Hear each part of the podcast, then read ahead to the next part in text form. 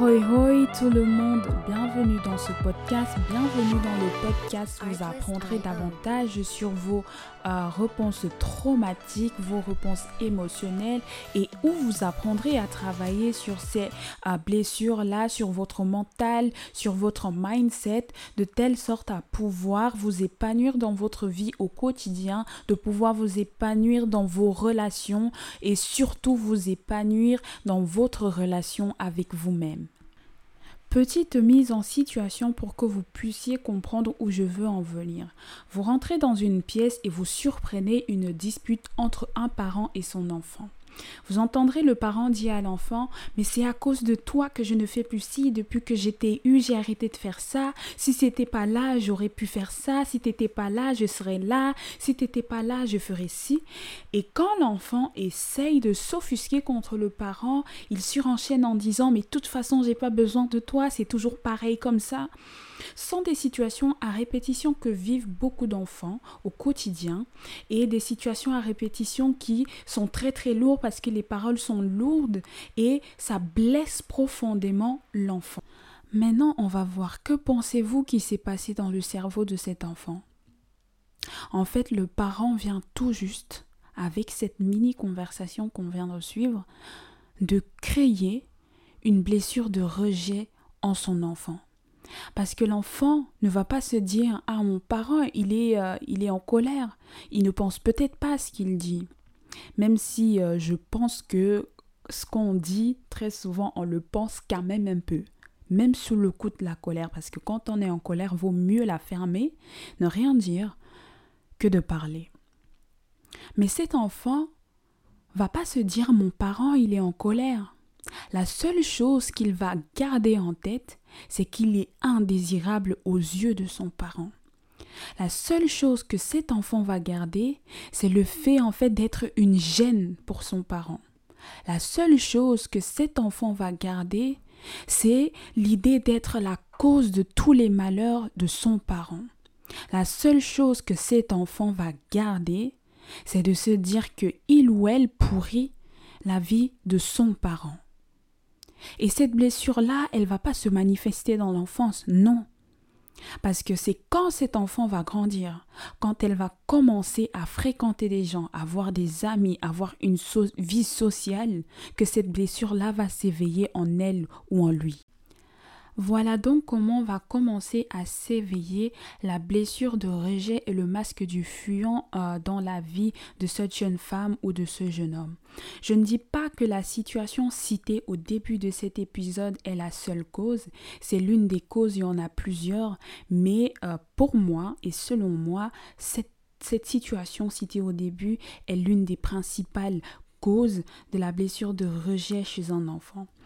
Maintenant, les comportements que vont avoir les personnes qui souffrent de la blessure de rejet sont euh, une faible estime de soi-même, un manque de confiance en eux. Ils vont avoir des relations sociales désastreuses, que ce soit euh, amicales, professionnelles, amoureuses. Franchement, ce sera un désastre. Pourquoi? Parce que ces personnes-là vont inconsciemment rejeter les autres et ils vont attirer à eux des personnes qui vont les rejeter à leur tour. Et donc du coup, ça va leur conformer ou les conforter pardon, dans le fait qu'ils sont rien, qu'ils ne valent pas la peine dans la vie des gens, qu'ils sont une gêne pour les personnes qui euh, les entourent.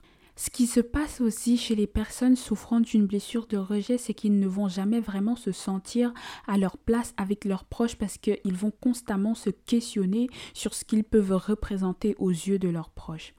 L'un des autres signes aussi, c'est que ces personnes-là rechercheront toujours la perfection dans leurs relations, dans ce qu'ils font. Tout en notant ici que personne n'est parfait, on ne peut pas être parfait en tout temps et on ne peut pas être parfait dans tout. Avant de donner quelques clés sur comment travailler sur cette blessure pour qu'elle ne nous pourrisse plus la vie, pour qu'on ait des, des, meilleures relations au quotidien, j'aimerais nous inviter, nous, futurs parents, à apprendre dans la colère à ne pas balancer n'importe quel mot à nos enfants. Je sais que tout le monde a déjà été en colère, tout le monde a sûrement déjà dit des mots qui dépensaient sa pensée ou pas, mais faisons attention parce que ce qu'on peut dire à un enfant qui est en train de grandir, qui découvre le monde, peut être fatal. Et comme j'ai l'habitude de le dire, les vérités les plus profondes et les aveux les plus frappantes viennent très très souvent de la colère, tout comme la vérité sort de la bouche des enfants et des personnes saoules. Alors, comment est-ce qu'on peut remédier à ça? Comment est-ce qu'on peut commencer à travailler sur cette blessure-là qui nous pourrit clairement la vie, qui gâche nos, nos relations? Grand 1 faut savoir dans la vie que tout le monde ne pourra jamais nous aimer et tout le monde ne pourra jamais nous accepter. D'un autre côté ici, faut garder en tête que tout le monde ne nous rejettera pas et que tout le monde ne nous jettera pas la première paire. C'est comme ça, c'est la vie, on ne va pas changer la roue. C'est triste, mais c'est comme ça. C'est une réalité, mais c'est comme ça. Et c'est tant mieux que tout le monde ne vous aime pas parce que si tout le monde vous aime, vous pouvez être sûr d'être aimé par tout le monde et par n'importe qui. Or, le but ici, c'est de choisir des personnes de qualité selon nos critères, nos convictions, ce que l'on est et avancer avec eux. Le deuxième tip que je donnerai ici, c'est de s'octroyer le droit d'être imparfait. Nul n'est parfait, personne n'est parfait sur cette terre. Tout le monde a des, défauts comme tout le monde a des qualités. Le but ici, c'est de comprendre que vous ne pouvez pas être parfait en tout temps, dans toutes les situations. Vous ne pourrez pas être parfait dans toutes vos relations. Vous aurez quelquefois des égards. Mais c'est pour ça aussi qu'on est humain. Parce que deux fois, on a des égards et c'est en ayant ces égards-là qu'on apprend et qu'on avance. Vous êtes parfaitement imparfait et c'est bien comme ça. Donc le troisième type, c'est d'aller vers des personnes qui vont nous accepter tels que nous sommes, qui nous accepteront entièrement tels que nous sommes avec nos défauts, nos imperfections, nos Des personnes en fait qui, au lieu de vous rabaisser parce que vous avez un défaut, qui vous aideront à travailler sur ce défaut-là, sur ce mauvais côté-là pour vous améliorer. Parce que plus vous allez persister à aller vers des personnes qui vont vous rejeter en fait euh, en continu, moins cette blessure de rejet là en fait se renfermera, moins vous allez en guérir. Parce que ce sera en fait comme un cercle vicieux, donc ça va recommencer à chaque fois et à chaque fois et ça va plus vous conforter euh, dans vos croyances limitantes. 4. Prendre conscience de votre blessure et l'accepter parce que c'est votre premier pas vers la guérison.